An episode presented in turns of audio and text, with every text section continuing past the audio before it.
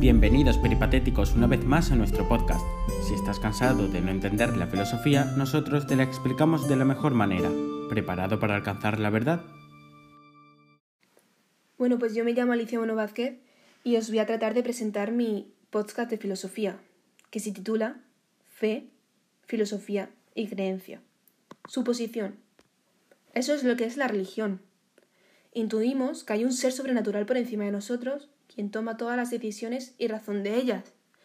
Pero sinceramente, no creo que la filosofía tenga un vínculo significante con ella.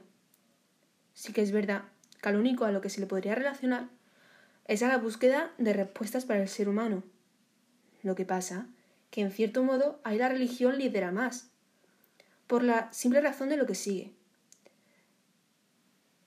Ponemos que la filosofía se basa en la razón, entonces, cuando la razón no puede cubrir ni justificar una cuestión, ahí es cuando entra la religión.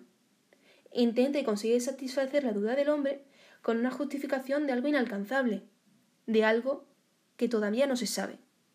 Es lo que Dios diga porque es Dios, porque no se puede comparar con el hombre. La filosofía requiere la religión, porque si no, cargaría con toda la responsabilidad ante la búsqueda de respuestas, porque no las tiene todas. Entonces, simplemente podría afirmar que ambas pueden ir de la mano cuando el objetivo es satisfacer el saber del hombre. Pero en el caso de que esa no sea la meta, hay que decir que son totalmente opuestas. La filosofía basada en la fe sobre algo que simplemente se anunció no tiene absolutamente nada que ver con el cimiento de la filosofía, que es la razón, como ya hemos dicho. Digamos el significado de la fe, creencia y esperanza personal en la existencia de un ser superior. La sociedad desde un principio de la historia ha estado jerarquizada, pero aun con solución, siempre nos hemos guiado de aquellos que están por encima de nosotros, aquellos que tienen más poder. En este caso y siempre, en la cúspide hemos tenido a Dios o seres sobrenaturales. Entonces, en el momento en el que nació X religión y él la promulgó y se hizo voz y se escuchó de una libertad y existencia después de la hora de la muerte, al igual que una eternidad, pues todo el mundo se aferró a ella, porque ahí la filosofía no llega. La razón no ha podido justificar el después de nuestra vida. Y en el caso de que llegara, muchas de las personas creyentes emprenderían la respuesta filosófica, porque ante una creencia de algo no conocido, va lo que se hace conocer y demostrar. La religión es una armadura para el hombre, y la filosofía, la espada que la va desgastando. Es una guerra constante para quienes quieren creer porque son conscientes de la realidad. En cambio otros ni siquiera se han parado a plantearse estas cuestiones porque entonces no ganaría nadie. Se acabaría el empate como pérdida para los dos.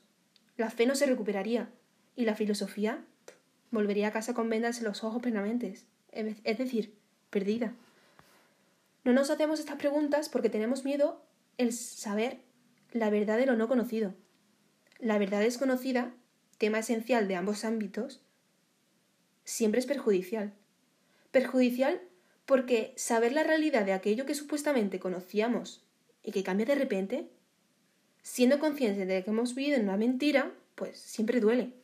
Entonces, aquellos que tienen un ser sobrenatural presente, son conscientes de que viven en una media verdad.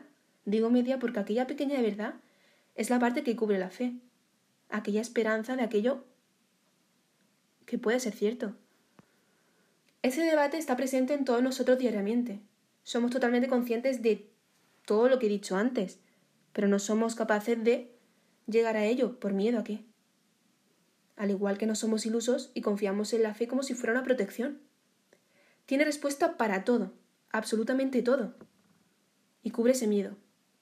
Y el hecho de que la llevemos a cabo es porque pocos creyentes se han parado a pensar o en buscar respuestas de lo existencial.